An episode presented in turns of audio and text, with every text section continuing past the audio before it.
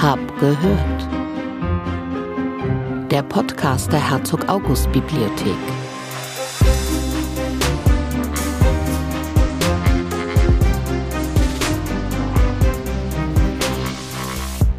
Hallo und herzlich willkommen zu Episode 4 von Hab gehört, dem Podcast der Herzog August Bibliothek. Mein Name ist Marie Adler und ich freue mich sehr, dass Sie heute wieder zuhören. Vielleicht haben Sie es schon gemerkt, vielleicht klingt heute etwas anders. Wir sitzen nicht wie sonst immer in einem kleinen Büro im Leibniz-Haus, sondern mitten in der Sammlung deutscher Drucke. Das ist ein Raum in der Bibliotheka Augusta und er steht voll mit Büchern. Ich sitze an einem schweren Holztisch auf einem sehr altehrwürdigen großen Sessel. Und mir gegenüber in zwei anderen großen und altehrwürdigen Sesseln werden gleich Frau Mähler und Frau Rüth Platz nehmen. Katharina Mähler ist die stellvertretende Leiterin der Stabsstelle Erhaltung und Restaurierung. Und äh, als sie Restauratorin werden wollte, gab es noch kein Studium für Papierrestaurierung. Deswegen gehört sie heute, wie sie selbst sagen würde, zu den Fossilien des Berufsstandes, da sie dann an der Herzog August Bibliothek eine handwerkliche Buchbinderlehre absolviert hat. Außerdem hat sie diverse Praktika und Fortbildungen gemacht, dann einen kurzen Ausflug in die Schweiz unternommen und ist danach aber sehr schnell wieder an die Herzog August Bibliothek zurückgekehrt, wo sie seit Jahren als Restauratorin arbeitet. Christine Rüth ist wissenschaftliche Mitarbeiterin an der Herzog August Bibliothek. Sie hat Germanistik und klassische Philologie studiert und von 2018 bis 2020 ein Bibliotheksreferendariat an der HAB Wolfenbüttel und der Bayerischen Staatsbibliothek München absolviert. Seit Oktober 2020 ist sie wissenschaftliche Mitarbeiterin im Projekt NS Raubgut unter den antiquarischen Erwerbungen der Herzog August Bibliothek seit 1969. Und da ist auch schon das erste Stichwort gefallen. Ein Fokus in unserer heutigen Episode, die den Titel Provenienz, Bücher mit Geschichte trägt, wird auf dem NS-Raubgut-Projekt der Herzog August Bibliothek liegen. Also, legen wir los. Hallo Frau Mähler, hallo Frau Rüth, schön, dass Sie da sind. Hallo. Hallo Frau Adler. Was bedeutet für Sie das Stichwort Provenienz, Frau Mähler? Also Provenienz bedeutet ja erstmal nur Herkunft und beim Buch ist das im engeren Sinne, sind das die Vorbesitzer, die ähm, ja im Laufe der Jahrzehnte und Jahrhunderte sich da ansammeln in einem Buch. Ähm, und für die Buchgeschichte allgemein würde ich sagen, bedeutet das, ähm, dass man versucht herauszubekommen, wo das Buch geschrieben wurde, wenn es eine Handschrift ist, wo es gedruckt wurde ähm, oder auch wo es gebunden wurde, welche Wege es danach genommen hat ähm, im Laufe der Zeit. Und wir untersuchen auch Materialien und Techniken an den Büchern und ähm, können da hin, auch Hinweise dafür bekommen, woher das Material stammt und äh, auch ähm, wie es verarbeitet wurde. Das sind ähm, zum Teil doch länderspezifische Unterschiede festzustellen. Frau Rüth, haben Sie da noch eine andere Perspektive? Ja und nein, würde ich sagen. In meinem Arbeitsbereich, das ist ja die NS-Provenienzforschung, also quasi ein Spezialbereich der Provenienzforschung in einem breiteren Rahmen, schauen wir natürlich vor allem nach Merkmalen, die uns Aufschluss über Vorbesitzerinnen und Vorbesitzer eines Buches geben können oder über mögliche Entzugskontexte, Besitzerwechsel. Das kann im Zweifel auch mal ein spezieller Einband zum Beispiel sein. Aber meistens geht es dann doch um Merkmalen, die die Identifizierung einzelner Personen oder Einrichtungen ermöglichen. Das heißt, da begegnen sich Ihre Arbeitsbereiche auch. Genau, meiner ist gewissermaßen ein engerer Teil dessen, was Frau Mähler beschrieben hat. Aber gerade wenn es um diese speziellen Merkmale oder Spezifika geht, können Frau Mähler und ich da auch sehr gut zusammenarbeiten und unser Wissen zusammenlegen. Wie hat sich denn die Provenienzforschung in den letzten Jahrzehnten entwickelt oder gewandelt? Ähm, ja, ich würde sagen, dass äh, früher in der Katalogisierung der Bände ähm, ja nur, nur sehr kurz auf die Stammdaten eingegangen ist. Autor, Titel, äh, Druckort und Druckjahr waren so ähm, die knappen Daten, die erfasst worden sind. Das hat sich, ich denke, auch im Zuge dieser ähm, ja, Wandlung, in der technischen Wandlung, dass man jetzt äh, Katalogisate online verfügbar hat, elektronisch erfasst, ähm, hat sich das doch sehr gewandelt. Die Kollegen bei der Sammlung Deutsche Drucke achten darauf und ähm, alle Hinweise, die sie auf Provenienz finden, werden erfasst im Katalogisat. Und ähm, für den Sammlungsbestand der Helmstädter Drucke, äh, denke, das ist nicht so ganz häufig in, in, der deutschen Bibliothekslandschaft zu finden, wurde durch einen Kollegen ähm, die Provenienz, soweit sie sich feststellen ließ, für jeden einzelnen Band nochmal retrospektiv sozusagen erfasst. Und ähm, das ist eine große Hilfe für die Forscher, die zu uns kommen. Das klingt nach einem sehr intensiven Arbeitsprojekt. Über was für einen Zeitraum streckt sich sowas, wenn man retrospektiv nochmal erfasst? Ähm, also der Kollege hat das mehrere Jahre lang im Magazin gemacht und konnte dadurch, dass er auch wirklich vor Ort ist, ähm, sehr schön Parallelen finden und äh, hat das akribisch genau in dem sogenannten Provenienzlappen bei den Katalogisisaten. Also das ist ähm, so eine bestimmte ähm, Wortkette, die dann gebildet wird, sodass das systematisch erfasst wird. Das heißt wirklich Provenienzlappen? Nein, das ist, das ist liebevoll von den bibliothekarischen Kollegen so genannt. Verstehe. Jetzt sind wir schon hier vor Ort angekommen. Welche Rolle spielt denn die Provenienzforschung im Allgemeinen an der HAB? Ja, ich denke, eine sehr, sehr wichtige. Frau Mähler hat gerade schon erwähnt, äh, im Rahmen von Katalogisierungsprojekten, sei es im Bereich der Drucke, sei es im Bereich von Handschriften, spielt die Herkunft der Objekte, die Herkunft des einzelnen Exemplars, was ja das einzelne Stück dann eben auch besonders, besonders macht, immer eine große Rolle und wird äh, heutzutage, das ist so ein bisschen so ein Trend, dass man immer mehr auch auf das Einzelstück hinschaut, eigentlich fast standardmäßig untersucht und auch erfasst. Das heißt, das, äh, das sind Daten, die bei uns in unserer Arbeit inzwischen meistens erhoben werden und die dann in speziellen Forschungsprojekten, gerade auch digital arbeitenden Forschungsprojekten, eben auch ausgenutzt werden können, um daraus weitere Schlüsse zu ziehen und zum Beispiel Netzwerke zu konstruieren. Welche Projekte, in denen die Provenienz von Büchern oder Objekten eine Rolle spielt, gibt es denn an der HAB? Also ich würde als Beispiel nennen die ähm, Katalogisierung der Helmstädter Handschriften durch unseren Kollegen Bertram Lesser. Äh, da wird standardmäßig natürlich nach der Herkunft der Handschrift gefragt und das ähm, ver äh, besuch, versucht er auch zu ergründen in seiner Arbeit. Und ich glaube, ein sehr besonderes Projekt ähm, würde ich jetzt noch als Beispiel anführen, ist die Untersuchung von Philipp Heinhofers großem Stammbuch, also einer spektakulären Neuerwerbung der letzten Jahre. Ähm, das ist ein ganz besonderer Fall, wo fast jedes einzelne Blatt seine eigene Provenienz hat. Ähm, wir haben ja Stammbucheinträge auf äh, wunderbar kolorierten Blättern. Und zum Teil ist es so, das hat äh, unsere Kollegin Frau Jagozinski schon herausgefunden, dass äh, einzelne Blätter von ähm, einem Maler in Italien angefertigt worden sind und die Einträge sind an einem ganz anderen Ort entstanden. Also da ist wirklich ganz akribische ähm, ja, auch kriminalistische Untersuchungen gefragt und auch da ähm, unterstützen wir sie mit unseren Mitteln in der Restaurierung. Können wir da einen kleinen Ausflug in die Restaurierwerkstatt machen? Wie findet man denn so etwas heraus? Ähm, also wir haben nur begrenzte Möglichkeiten. Also wir können mit unterschiedlichen ähm, Beleuchtungsverfahren etwas sichtbar machen. Wir haben ein wunderbares Mikroskop zur Verfügung, mit dem man sehr ins Detail schauen kann. Aber äh, wir haben auch vor, den Schriftträger Pergament zu untersuchen oder untersuchen zu lassen. Ähm, da gibt es einfach äh, Spezialinstitute, die das machen können. Seit 2020 überprüft die HAB ihre antiquarischen Zugänge auf NS-Raubgut. Worum geht es dabei und was ist das Ziel des Projekts, Frau Rüth? Ja, die HAB hat letztlich seit dem Ende des Zweiten Weltkriegs und insbesondere dann ab den späten 1960er Jahren Zehntausende Bände angekauft oder geschenkt bekommen, entweder einzeln oder auch als Teil von größeren Sammlungen, die vor 1945 erschienen sind. Manche davon, wie die hier in der Sammlung Deutscher Drucke, sind noch viel, viel älter als das und datieren bis ins 17. Jahrhundert zurück. Manche können aber auch neuer sein und wurden vielleicht in den ersten Jahrzehnten des 20. Jahrhunderts gedruckt. Ziel unseres Projekts, für das wir die Förderung des Deutschen Zentrums Kulturgutverluste gewinnen konnten, ist es, diese Zugänge, die ja alle aufgrund ihres Alters auch eine Geschichte während der Zeit des Nationalsozialismus haben müssen, daraufhin zu prüfen, ob sich unter ihnen vielleicht NS-Raubgut befinden könnte. Wenn ja, über welche Wege es in unsere Bibliothek gekommen ist. Und dann versuchen wir natürlich, diesen Bänden auch gerecht zu werden, ihre Geschichte zu erzählen und Lösungen für die Bände, für den Besitz an diesen Bänden zu finden.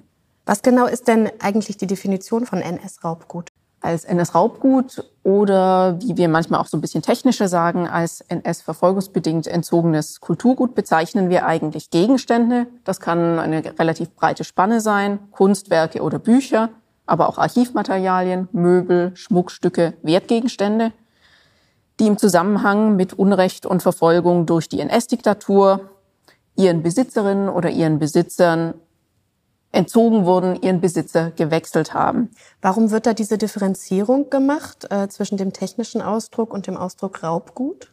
Der Ausdruck Raubgut äh, impliziert so ein bisschen, wie dieser Raub in Anführungszeichen ausgesehen haben könnte. Der Begriff des Entzugs ist da vielleicht ein bisschen breiter, denn letztlich reicht die Spanne bei den Dingen, mit denen wir uns beschäftigen, bei den Sachverhalten, die wir ermitteln, vom angedeuteten gewaltsamen Raub bis hin zum vermeintlich freiwilligen Verkauf, der aber in einer durch die Diktatur erzeugten Zwangslage erfolgt ist. Das heißt, ähm, der Begriff des Entzugs ist vielleicht etwas breiter als der des NS-Raubguts, aber da der Begriff so eingeführt ist, benutzen wir den natürlich auch weiter.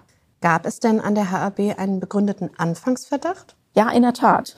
Das Thema eines Raubgut geht ja schon eine ganze Weile durch die Medien und auch einige Bibliotheken forschen bereits seit geraumer Zeit zu diesem Thema. Und das hat natürlich die Kolleginnen und Kollegen, die jeden Tag quasi neue antiquarische Zugänge einarbeiten, entsprechend sensibilisiert. Und durch ihre Beobachtungen hatten wir dann schon ganz am Anfang äh, eine kleine Gruppe von Fällen vorliegen, bei denen wir uns relativ sicher sein konnten, dass es sich wahrscheinlich um NS-Raubgut handelt. Das Projekt hat ja mit dem Jahr 1969 einen ungewöhnlichen Startpunkt. Warum ausgerechnet seit 1969?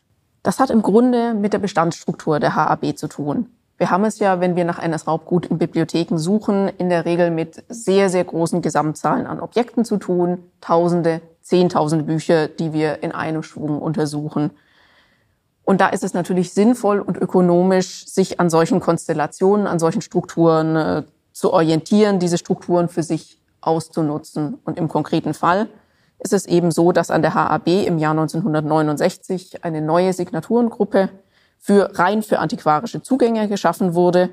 Und das ist ein idealer Untersuchungsrahmen für uns, weil wir ja, wenn wir nach einem Raubgut äh, suchen, immer Bände vor 1945 ins Auge fassen. Und in dieser Gruppe finden wir die eben fast ausschließlich und können dann direkt auf unseren Gegenstand zugreifen. Und wie gehen Sie da vor auf der Suche nach NS-Raubgut? Welche Quellen gibt es da? In der Regel gibt es für unsere Recherchen da eigentlich zwei große Quellenkomplexe. Einerseits und wirklich am wichtigsten für uns ist das Buch selbst mit allen seinen Merkmalen. Andererseits gibt es in Bibliotheken insbesondere natürlich die umgebende Dokumentation, zum Beispiel die Zugangsbücher der HAB, wo Lieferanten und Preise genannt werden, unter anderen Informationen. Oder es gibt Kataloge von Antiquariaten und Auktionshäusern. Und zusätzlich kann man dann in manchen Fällen auch noch auf andere historische Quellen zurückgreifen, in denen es etwa um das Handeln der Bibliothek in einer bestimmten Zeit oder um gesetzliche Vorschriften gibt. Und, das ist sehr wichtig, es gibt natürlich inzwischen auch eine ganze Menge an Forschung von Kolleginnen und Kollegen, auf die wir aufbauen können. Das heißt, Sie würden sich erstmal über Sekundärquellen an das eigentliche Buch herantasten und äh, die Umstände seiner Erwerbung heranziehen. Oder steht zuerst das Buch? In dem Projektabschnitt, den wir im Moment bearbeiten, das heißt, wir schauen ja nach Zugängen, die außerhalb der eigentlichen NS-Zeit getätigt wurden und zum Beispiel über den Antiquariatshandel gelaufen sind, schauen wir immer zuerst auf das Buch. Die Zugangsmaterialien können manchmal eine wertvolle Hilfe sein, wenn sie uns zum Beispiel benennen können, dass ein Buch aus der Familie des Provenienzgebers, den wir dann auch im Buch feststellen können, stammt. Aber oft steht da dann eben auch nur der Name eines Antiquariats oder eines Auktionshauses. Das heißt, wir sind am Ende immer auf das zurückgeworfen, was wir im Buch finden können. Konkret, ob wir zum Beispiel ein Etikett oder ein Stempel finden können, das uns vielleicht eine konkrete Einrichtung nahelegt oder ob wir auch einen kleinen äh, Eintrag finden können, wo ein Name genannt wird oder wo es vielleicht eine Widmung gibt, wo wir also direkt auf Personen zugreifen können. Am Ende, am Anfang und am Ende unserer Arbeit steht eigentlich immer das Buch. Alle anderen Quellen können uns natürlich helfen, aber das Buch ist das Zentrum unserer Arbeit. Und welche Hinweise erregen da Verdacht? Grundsätzlich erfassen wir bei den Büchern, die wir durchgehen, eigentlich immer alle Merkmale und bemühen uns wirklich auch auf jedes Detail zu achten. Denn wir wissen ja am Anfang noch nicht, wenn wir die Bücher sichten, was die Forschung am Ende ergeben wird. In manchen Bereichen gibt es natürlich Namen, die da sofort ins Auge fallen oder Provenienzmerkmale, zum Beispiel bestimmte Stempel, wo man sofort weiß, das haben Kolleginnen und Kollegen schon erforscht, das weiß man schon seit vielen Jahren, das ist ein NS-Raubgutfall, weil ja während der NS-Zeit auch große, sehr große Bibliotheken zum Beispiel enteignet wurden. Und da muss es natürlich viele Bände da draußen geben. Aber das wissen wir nicht in jedem Fall. Und manchmal ist es auch so, dass wir die Ersten sind, die durch unsere eigenen Forschungen die Geschichte hinter einem völlig unbekannten Merkmal entdecken können. Deswegen ist es so wichtig, dass wir da wirklich jedes Detail mitnehmen. Können Sie da ein paar Beispiele nennen? Was bedeutet das, wenn Sie sagen, Sie erfassen grundsätzlich alle Merkmale? Wir versuchen natürlich erstmal die Merkmale mitzunehmen, die uns konkrete Namen nennen können. Das heißt, das kann ein Exlibris vorne im Spiegel eingeklebt sein, das einen Namen einer Privatperson benennt. Was ist ein Exlibris? Das ist im Grunde eine bestimmte Form eines Etiketts, bestimmte grafische Gestaltung, bestimmter Ort, wo es im äh, Buch angebracht wird, die dann eben diese Formulierung ex libris aus den Büchern, aus der Bibliothek einer bestimmten Person benennt. Aber im Grunde eine Spezialform des Etiketts, das einfach einen Besitzer, eine Besitzerin, eine besitzende Institution benennt. Nach solchen Dingen oder nach Stempeln schauen wir wenn es dann um spezielle, besondere Bücher geht, gerade auch besonders wertvolle oder besonders alte Bücher, dann kommt auch das äh, ins Spiel, was wir vorhin im Bereich Provenienz besprochen haben, dass es zum Beispiel vielleicht nur wenige Ausgaben eines bestimmten Werkes auf einem besonderen Papier gibt oder dass ein Werk auf eine besondere Art und Weise eingebunden war. Das sind dann Informationen, die wir auch in sekundären Quellen, wie zum Beispiel Auktionskatalogen, vielleicht wiederfinden können.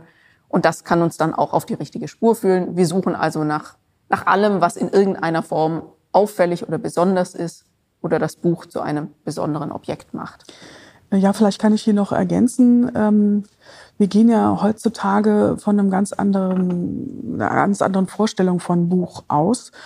Ähm, wir sehen Buch als ein statisches Werk. Wir kaufen das lesebereit in der Buchhandlung oder vielleicht auch sogar im Internet. Aber nein. Und ähm, so ein Buch steht halt im Regal, vielleicht hat es ein paar Eselsohren, sieht gelesen aus, aber die Bücher ähm, der Herzog-August-Bibliothek haben ja eine jahrhundertealte Geschichte. Also entweder befinden sie sich schon seit Jahrhunderten hier in der Herzog-August-Bibliothek, haben also eine lupenreine Provenienz, also ich glaube so kann man es nicht sagen, aber ähm, die Provenienz steht seit 450 Jahren ähm, so fest. Äh, wir haben den Bestand der Helmstädter, für den das äh, gilt, aber auch für die augusteischen äh, Bestände. Ähm, wir haben aber auch die Sammlung deutscher Drucke, wo ähm, seit Jahrzehnten inzwischen auch schon auf dem antiquarischen Markt zugekauft wird. Und wir befinden uns ja auch im Raum der Sammlung äh, deutscher Drucke und sehen dieses heterogene Bild der Bücher im Regal. Wir sehen das. Wir sehen das, Die genau. Die HörerInnen sehen es nicht. Leider nicht. ähm, aber es ist ein ganz anderes Bild als das geschlossene Bild, was man in der Augustea-Halle zum Beispiel hat. Ähm, man muss dazu wissen, dass äh, gedruckte Bücher bis weit ins 18. Jahrhundert und auch darüber hinaus als ungebundene Titel in lose gefalteten Druckbögen auf den Markt kamen. Um, das hat auch damit zu tun, dass man die Transportkosten möglichst gering halten wollte. Äh, und der Käufer hat also dann ein Buch, was nicht lesefertig ist. Das muss man erstmal binden lassen. Und je nach Geldbeutel wurde das dann auch unterschiedlich, in unterschiedlicher Ausstattung getan. Äh, aber so kommen wir zu dem Phänomen, dass zum Beispiel ein, ein italienischer Druck sich in einem deutschen Einband befindet und so weiter. Wenn der Käufer sehr sparsam war, wie zum Beispiel Herzog August, hat er mehrere schmale, kleine Titel, ähm, wenig umfangreiche Drucke ähm, zusammenbinden lassen in sogenannten Sammelbänden. Das war ein ganz, ganz übliches Verfahren, eben um diese Bindekosten zu sparen. Und diese Sammelbände wurden dann später, wenn sie auf den Markt kamen, ähm, zerschnitten. Die Titel wurden wieder einzeln verkauft, dann vielleicht in einem neuen Einband. Ähm, oder Einbände wurden repariert, bis es dann auch gar nicht mehr zu reparieren ging und dann bekamen sie ein Neuanband. Also das heißt, von dem Erscheinungsbild kann man gar nicht unbedingt darauf schließen, wie alt der Druck darin eigentlich ist. Ähm, es gab auch den Spezialfall der Remboitage. Das bedeutet, dass eine alte Einbanddecke in einen ähnlich, äh, um einen ähnlich alten Druck ähm, herumgelegt wurde und wieder buchbinderisch ähm, zusammengefügt wurde. Das ähm, ist nicht unbedingt eine Fälschungsabsicht. Das ist vielleicht auch für den für den Markt, für den antiquarischen Markt gemacht worden, weil man einfach äh, dieses Erscheinungsbild eines alten Buches haben wollte. Das bedeutet aber im Umkehrschluss, ähm, dass es die Biografie eines Buches äh, stark verunklärt. Der Einband ist also in dem Fall nicht authentisch. Das heißt, nicht alle antiquarisch erworbenen Bücher sind tatsächlich so historisch, wie sie vielleicht auf den ersten Blick aussehen, ja? Das äh, haben Sie richtig erkannt und wir haben auch ein Beispiel dafür mitgebracht. Ach, was haben Sie mir denn mitgebracht? Der Band, den wir Ihnen mitgebracht haben, der kommt tatsächlich aus dem Ankauf der Sammlung Deutscher Drucke. Den haben wir in den 1990er Jahren in einem österreichischen Antiquariat erworben. Drinnen im Einband steckt ein Druck, ein relativ seltener Druck aus dem Jahr 1714. Normalerweise bemühen wir uns in diesem Podcast immer kein Papier rascheln zu lassen. Aber wenn Sie jetzt etwas blättern hören, dann äh, handelt es sich um diesen Druck, den Frau Mehler gerade in der Hand hat. Ja, es ist ein ganz äh, kleiner Druck, sehr, sehr handlich. Und er ist in einem Pergamenteinband gebunden, der auf den ersten Blick erstmal gar nicht so auffällig aussieht. Ähm, es ist das, was man erwarten würde in dieser Zeit. Wenn ich ihn dann allerdings aufschlage, ähm, werde ich schon ein bisschen stutzig. Ähm, die ersten Blätter, also das Blatt, was äh, im Deckel klebt, das nennt sich Spiegel und das nächste Blatt ist in der Regel das sogenannte fliegende Blatt. Das sind alles Zutaten des Buchbinders, äh, die er aus technischen Gründen braucht. Und ähm, am Ende des Buches findet man nochmal dasselbe, das fliegende Blatt und eben den Spiegel ähm, im Deckel klebend.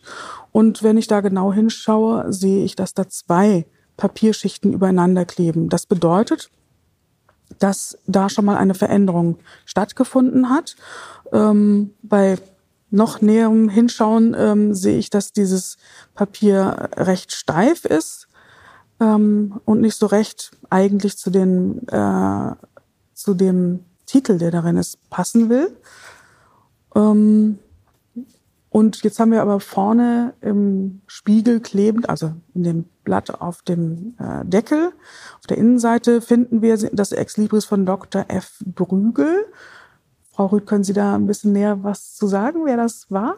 Ja, dieses kleine dreieckige Ex Libris, das wir jetzt vorne hier im Spiegel dieses Bandes finden, das ist richtig klein zugeschnitten auf den Schriftrand das wissen wir, weil wir in einem anderen Band aus unserem Bestand dasselbe Ex Libris noch einmal haben, aber nicht zugeschnitten, wie es hier vorliegt, sondern auf dem etwas größeren Papierblatt, auf das es eigentlich mal gedruckt wurde. Das hätte hier aber in den kleinen Band gar nicht reingepasst. Deshalb hier die zugeschnittene Variante. Lesen wir eben den Besitzhinweis auf Dr. F. Brügel und das ist, was unseren Blick eigentlich im NS-Raubgut-Projekt auf diesen Band gelenkt hat denn das ist eine Person, die wir kennen, die wir historisch festmachen können. Fritz Brügel, das ist sein voller Name, war ein österreichischer Schriftsteller, geboren 1897, gestorben 1955 im Exil. Er war politisch engagiert, eher sozialistisch in der Arbeiterbewegung und er war auch jüdischer Herkunft. Das ist so eine klassische Biografie, wo wir aufhorchen, wenn wir nach NS-Raubgut suchen. Und so ist es eben auch in diesem Fall. Fritz Prügel ist schon sehr früh unter Druck gekommen, schon in dem eher rechtsgerichteten Regime in den 1930er Jahren in Österreich und dann insbesondere nach dem sogenannten Anschluss Österreichs an das Deutsche Reich. Er hatte da Repressalien und Verfolgung zu erleiden. Sein Vater ist im Ghetto Theresienstadt zu Tode gekommen. Fritz Prügel selbst konnte fliehen, erst in die Tschechoslowakei, dann nach Frankreich und dann nach vielen Wirren über Spanien und Portugal nach Großbritannien. Das heißt, er selbst ist mit seinem Leben dem Holocaust entkommen. Seine Büchersammlung musste er aber verkaufen, um diese Flucht zu ermöglichen. Und das ist so ein klassischer Fall, wie dann auch eine größere Büchersammlung auf den Markt kommen kann. Und hier haben wir eben ein Beispiel dafür. Das ist ein Band, den wir ganz klar als NS-Raubgut oder zumindest als Fluchtgut einstufen würden. Da kommt der Unterschied auch nochmal zum Tragen, den ich am Anfang angesprochen habe. Entzug unter Druck, aber nicht in dem Sinne Raub, ja? Genau, das ist, das ist hier genau richtig. Ja. Fritz Prügel hat aus freien Stücken, würde man ja fast sagen wollen, diese, diese ähm, Sammlung, wertvolle Sammlung, sein Vater hat auch schon gesammelt, verkauft, veräußert. Aber das hat er nicht gemacht, weil er die Bücher loswerden wollte, sondern eben, weil er das Geld brauchte, äh, um mit dem Leben davonzukommen. Sein Vater hat das nicht mehr geschafft. Ja, deswegen ist aus freien Stücken natürlich irreführend in diesem, äh, in diesem Kontext. Darf ich noch weitere Beobachtungen dazu fügen, äh, die jetzt weniger was mit äh, NS Raubgut zu tun haben. Wir haben ja gesagt, dass ähm, eine Buchbiografie noch länger in die Vergangenheit zurückreicht als nur ja die Zeit des Zweiten Weltkrieges oder die Zeit des Dritten Reichs. Ähm, der ähm, Dr. Brügel hat das Buch in dem Zustand äh, gekauft. Das sieht man eigentlich ganz schön hier an dem darin äh, klebenden Ex Libris, das eben über beide Papierschichten in dem schon erwähnten Spiegel ähm, reicht. Das heißt, ähm, er hat ein äh, Buch gekauft, was vorgibt, ähm, einen originalen Einband zu haben, einen authentischen Einband. Das ist aber tatsächlich nicht der Fall. Und ich, wollte an diesem Beispiel nochmal ähm, aufzeigen, wie vorsichtig man sein muss, auch mit der Provenienzuntersuchung. es steht nämlich auf dem fliegenden Blatt, also dem nächstfolgenden Blatt, das nicht zu dem Druck gehört. Zu dem Titel steht Ex Bibliotheca Gruneriana und ähm, aufgrund eben meiner äh, Indizien, die ich hier erfasst habe, muss ich dann sagen, dieses Vorsatzblatt gehört nicht zu dem Druck, ähm, der aus einem anderen Band stammt, aus einem Sammelband. Wenn wir das von der Seite betrachten, sehen wir auch, dass äh, der Druck hier, dieser Schnitt, sehr verschmutzt ist ähm, und dass es so ein bisschen verschoben ist. Also das wird sicherlich auch ein Teil eines Sammelbands ein, äh, gewesen sein, der dann irgend, zu irgendeinem Zeitpunkt dann seinen Weg in diese alte Einbanddecke, die vorgibt, aus derselben Zeit zu sein und zu diesem Buch zu gehören. Ähm, er wird seinen Weg da hineingefunden haben. Der Buchbinder hat das ähm, so verarbeitet.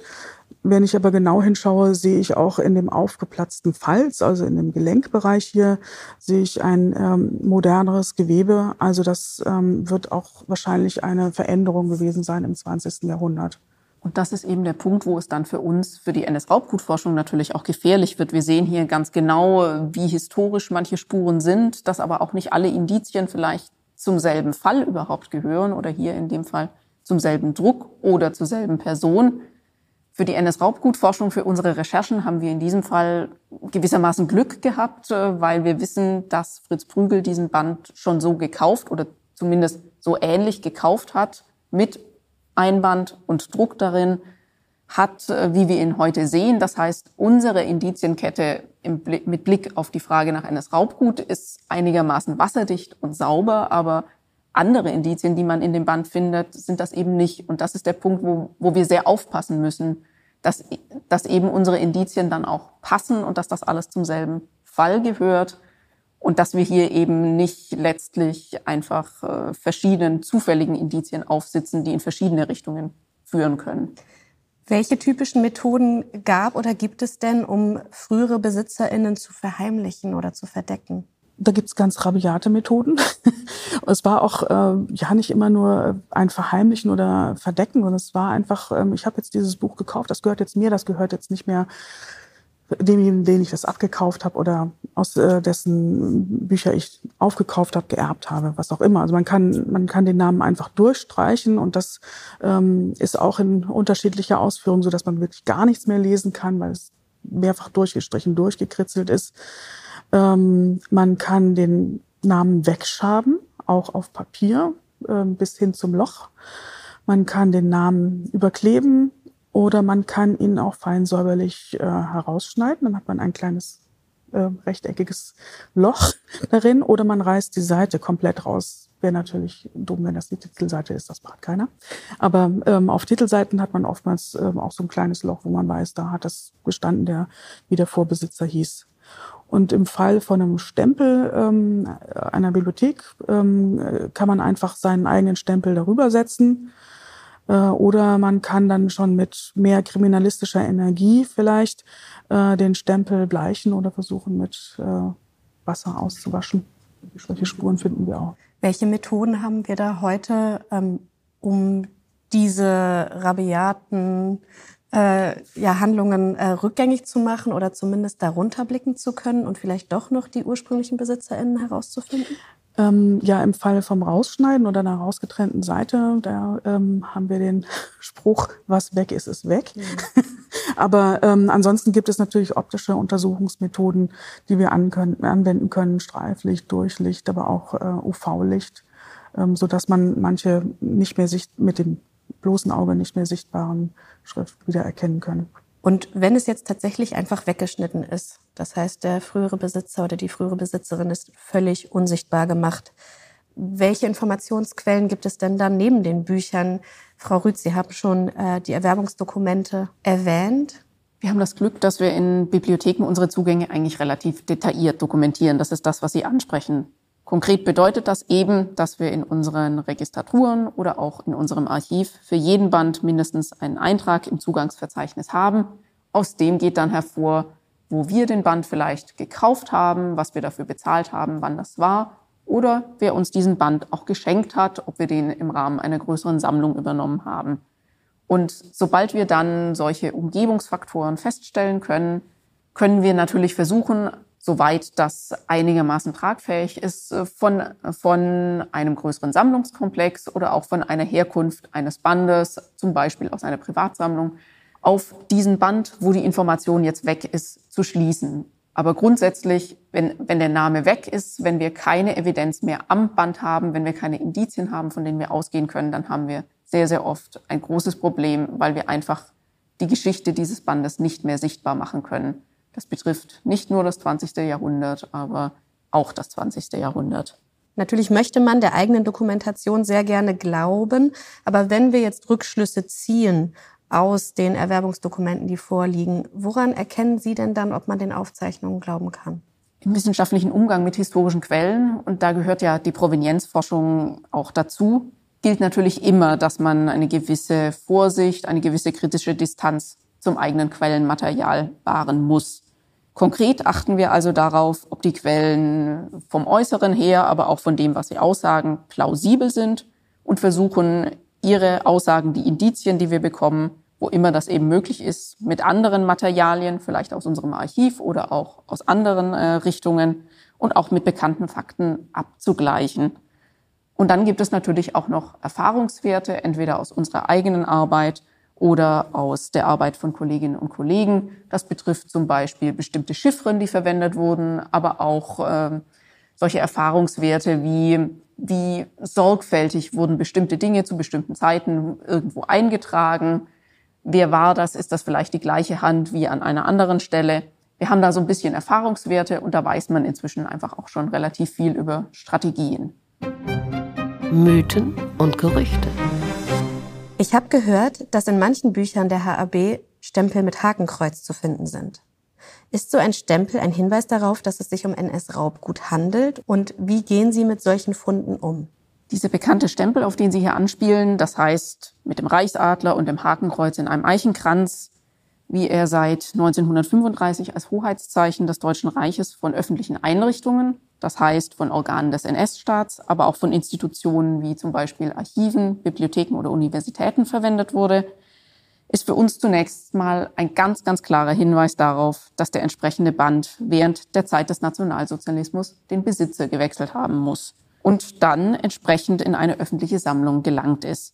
Ein solcher Besitzerwechsel ein Eingehen in eine öffentliche Sammlung ist für uns immer erstmal ein interessantes Signal, manchmal sogar ein Alarmzeichen. Das heißt, wir würden uns auf jeden Fall mit dem Band sehr genau beschäftigen.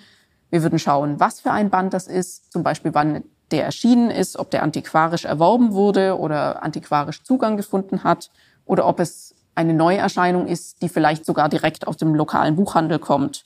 Das kann sehr unterschiedlich sein. Und dann würden wir schauen, ob es Hinweise auf Vorbesitzerinnen und Vorbesitzer, auf Entzugskontexte gibt. Und je nachdem würden wir mit diesem Band dann entsprechend verfahren. Wenn wir feststellen, dass es NS-Raubgut ist, dokumentieren wir das natürlich, suchen eine Lösung für den Band. Wenn wir feststellen, dass das mit NS-Raubgut trotz des Hakenkreuzstempels überhaupt nichts zu tun hat, dokumentieren wir auch das und geben den Band dann zurück ins Magazin mit einem sehr speziellen historischen Merkmal in diesem Fall. Ach so. Aha. Was kann denn im Allgemeinen das Ziel dieser Prozesse sein? Also äh, mal abgesehen von den natürlich sehr wertvollen Forschungsergebnissen, die eigentlichen Besitzerinnen gibt es ja nicht mehr. Das ist die eigentliche Tragik unserer Arbeit. Wir sind jetzt ja schon fast 80 Jahre nach dem Ende des Nationalsozialismus und die Personen, denen solche Bücher oftmals entzogen wurden, manchmal sogar wirklich geraubt wurden, sind womöglich sogar im Holocaust umgekommen. Das heißt, äh, wir haben da eine Diskrepanz. Wir haben das materielle Objekt noch übrig, aber die Person, die gibt es nicht mehr. Die Geschichte können wir damit nicht zurückdrehen, aber wir können kollektive Erinnerung schaffen, wir können den Dialog suchen und vielleicht zumindest gegenüber den Erbinnen und Erben auch ein ganz kleines bisschen Wiedergutmachung. Aber die Tatsache, dass wir materielle Zeugen hier haben, das macht natürlich das NS-Unrecht, die Bedingungen dieses Staates äh, auch sehr, sehr greifbar. Das ist für uns dann ein sehr, sehr unmittelbares Erleben, wenn man das Buch tatsächlich anfassen kann. Und nicht zuletzt erfahren wir mit dem Projekt eben auch sehr viel über unsere eigene Bibliothek und die Geschichte unserer eigenen Institution. In der Projektbeschreibung, die man online lesen kann, ähm, ist von fairen und gerechten Lösungen die Rede. Geht es da immer um Restitution? Das ist, glaube ich, in den sogenannten Washingtoner Prinzipien, aus denen diese Formulierung stammt, absichtlich sehr offen formuliert.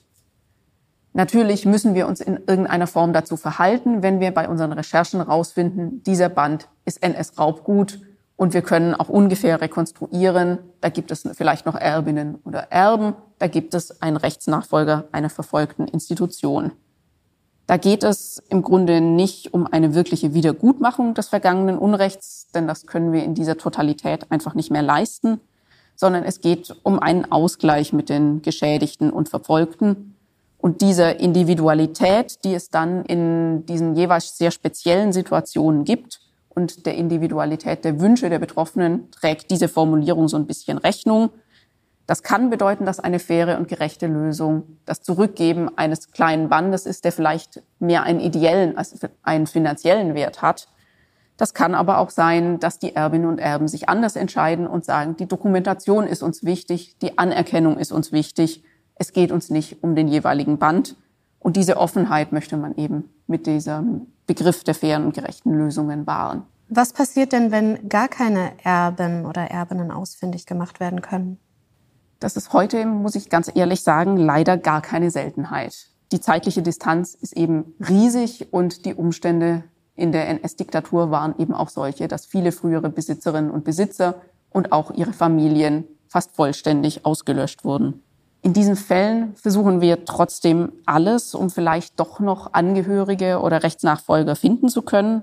Und außerdem machen wir auf der anderen Seite unsere ganzen Raubgutfunde auch öffentlich sodass Nachkommen ihrerseits die Möglichkeit hätten, sich auch bei uns zu melden. Und wenn wir dann einen entsprechenden Kontakt haben, verfahren wir in Richtung einer Restitution, verhandeln das.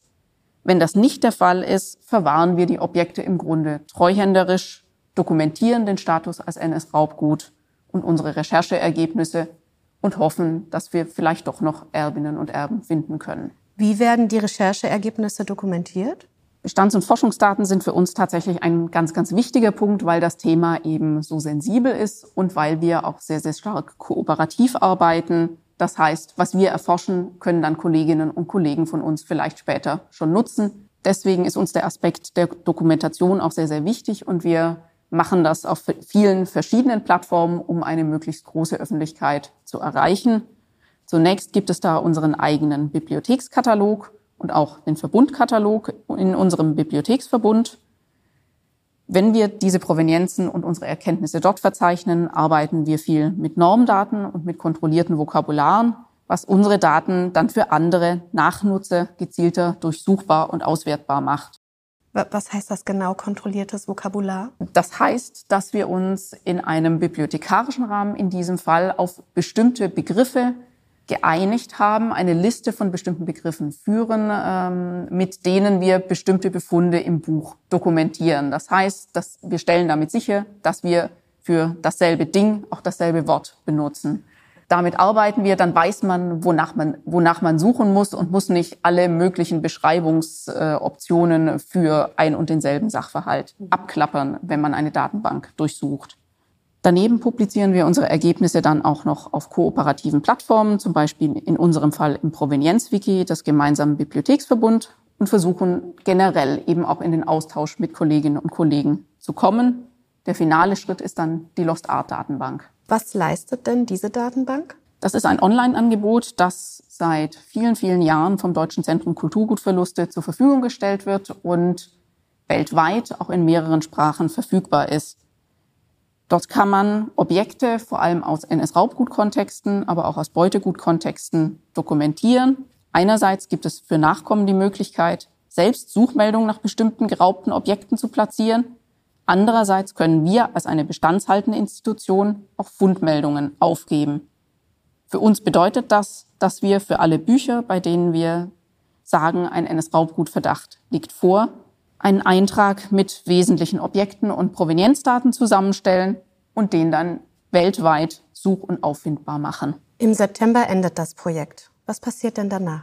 Das ist glücklicherweise nicht das Ende der NS-Provenienzforschung an der HAB, kann es auch gar nicht sein, denn diese Art von Recherchen ist generell eine Langzeitaufgabe. Ganz konkret werden wir aber ein neues Projekt beginnen, das wieder vom Deutschen Zentrum Kulturgutverluste gefördert wird, indem es zu einem wesentlichen Teil dann um die Bibliothekserwerbungen der eigentlichen NS-Zeit gehen wird. Um welche Art von Zugängen wird es in diesem Projekt denn dann gehen? Auch antiquarische Erwerbungen? Da wird es auch um antiquarische Erwerbungen gehen, aber sobald wir über Bibliothekszugänge aus den Jahren 1933 bis 1945 sprechen, steht eben auch das Verhalten der eigenen Institution in der Zeit des Nationalsozialismus zur Debatte oder zumindest zur Recherche. Das heißt, in diesem Fall geht es dann auch um die Frage, ob die Bibliothek vielleicht an bestimmten Entzugshandlungen beteiligt oder zumindest unmittelbar davon begünstigt war. Aber auch in dieser Periode, das heißt der Zeit des Nationalsozialismus, gibt es natürlich sogenanntes sekundäres Raubgut. Das heißt Bände, die die HAB mehr oder minder unwissentlich über Dritte aus dem Handel oder woher auch immer erworben hat, ohne über die konkrete Herkunft besonders viel zu wissen.